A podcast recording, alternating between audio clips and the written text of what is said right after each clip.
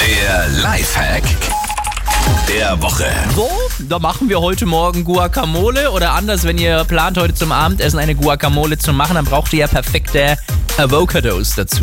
Ja, Avocados. So, ja. und die muss man nicht zermatschen im Supermarkt, ne? Damit man die richtige findet. ja, aber ich glaube, man muss sie schon wirklich bei der Avocado, ist es die Ausnahme, im Supermarkt angriffeln, um so ein bisschen zu schauen, welche die perfekte ist. Man kann nämlich auch, man muss nicht drücken, man kann schauen, was unter dem Strunk los ist. Also den so ein bisschen zur Seite schieben. Ja. Und wenn sie drunter gelb ist, dann ist sie eigentlich gut, genau perfekt. Ist sie braun, dann ist sie schon so äh, relativ sehr reif. Und Aber für Guacamole zum genau so Zermatschen braucht gut. man sie ja.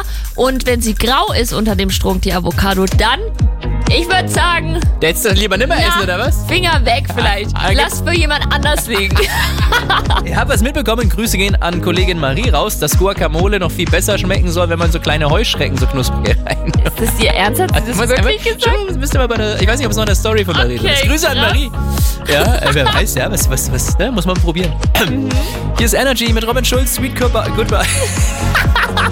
Guten Morgen. Halt.